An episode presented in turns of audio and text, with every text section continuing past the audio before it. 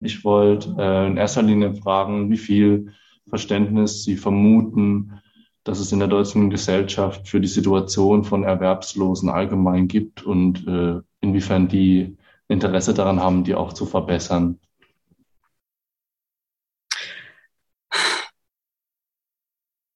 Ich glaube, dass Erwerbslosigkeit immer noch eine der schlimmsten Sachen ist, die man der deutschen Gesellschaft antun kann.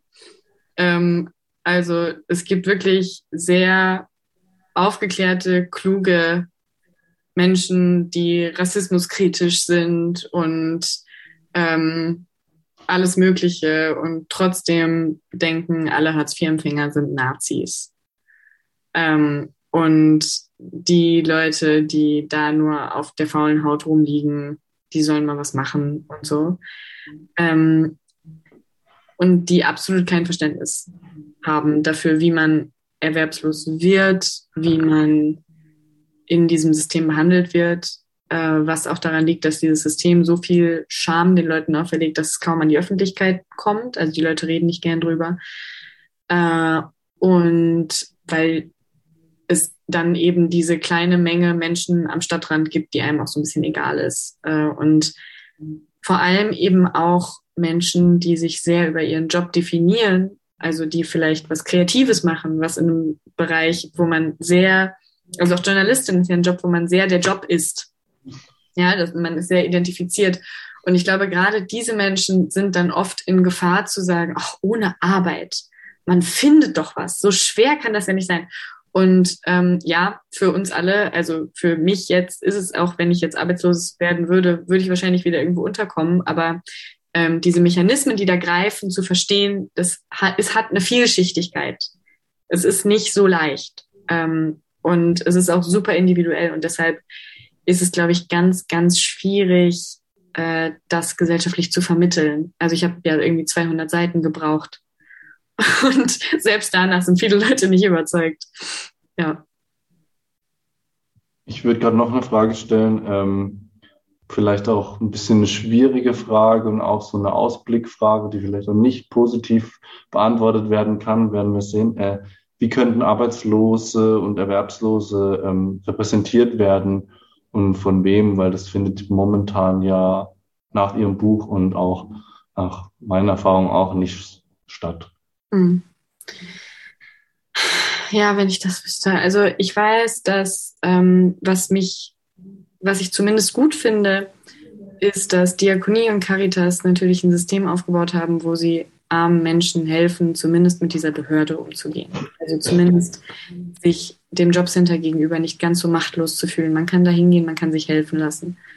Ähm, aber die, und naja, so Verbände wie der Paritätische Wohlfahrtsverband, die, die Caritas, die, die, die lobbyieren natürlich in einer Form. Ne? Die versuchen politische Arbeit zu machen, die machen Podiumsdiskussionen, laden Leute ein ähm, lassen mich irgendwie vorlesen und reden und so. Ähm, und es gibt auch lokal immer so Erwerbslosenhilfen. Und natürlich gibt es schon da politische Arbeit in die Richtung.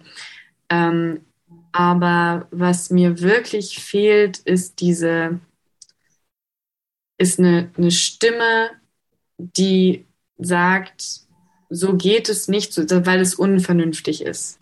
Also ich glaube, das, was an politischer Arbeit dazu passiert, ist oft sehr moralisch und sehr, sie müssen jetzt aber mal, Herr Politiker, weil ich habe, das ist ja irgendwie, die Leute sind arm, ist ja voll doof.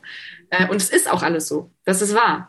Aber Politik erreicht man leider immer nur über so Kalkulationswege. Ja, also wenn Sie x Kinder verarmen lassen, dann haben Sie in 20 Jahren so und so viel weniger Arbeitskräfte ähm, das, was vorhin auch von Frau Meyer-Greve gesagt wurde, ähm, dann folgt daraus für diese Region der Abschwung, dann folgt daraus eine Wirtschaftskrise, Facharbeiter und so weiter und so fort. Ähm, und ich glaube, das, äh, das gibt es leider kaum. So eine wütende Stimme, die aus einer totalen Humankapitalperspektive argumentiert. Wäre das nicht möglich, in irgendeiner Form ähm, eine Repräsentationsgruppe zu erstellen oder irgendeine organisierte Form der Stimmen der Erwerbslosen mit einem gewissen, äh, gewissen Druck auch ähm, hörbar zu machen, gerade da in den Runden, die Sie auch vorhin treffend beschrieben haben? ich wünschte. Ähm, ich glaube, das Problem dabei ist, dass die Gruppe Erwerbslose ja eine ist, der man entkommen will.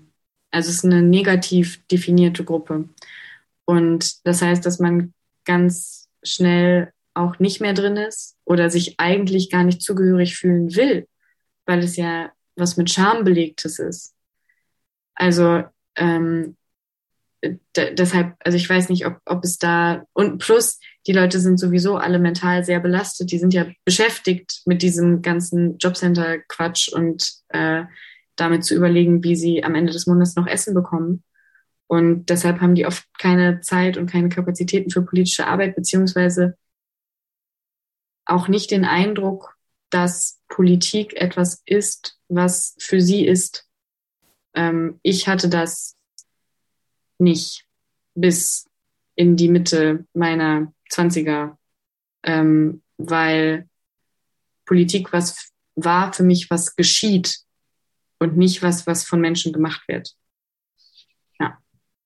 Ich will jetzt gar nicht so viel Raum einnehmen, aber Sie haben so gut drauf übergeleitet. Ähm, ich, wenn ich mir beispielsweise die Situation von Menschen mit Behinderung angucke oder auch anderen marginalisierten Gruppen, migrantisierte Personen und so weiter, frage ich mich dann oft auch, äh, welche Rolle nimmt dann der Prozess der Arbeit, des Arbeitengehens bei der sozialen, gesellschaftlichen und allgemeinen Teilhabe statt? Äh, oder was nimmt er ein? Sorry. Welchen, welchen Stellenwert nimmt er ein? Wollen Sie vielleicht dazu noch was sagen? Es gibt in Berlin ein Projekt, das heißt äh, Solidarisches Grundeinkommen. Das hat mit Grundeinkommen nichts zu tun, ähm, sondern es ist einfach nur eine nettere Arbeitsbeschaffungsmaßnahme. Die Leute kriegen Verträge in, ähm, in, weiß ich nicht, in einem Flüchtlingsheim oder bei, beim, in einer Kita oder so, um so Hilfsarbeiten zu machen ähm, oder in Wohnungsbaugesellschaften und ähm, bekommen den Mindestlohn, der in Berlin quasi der Landesmindestlohn jetzt schon bei 12 Euro liegt.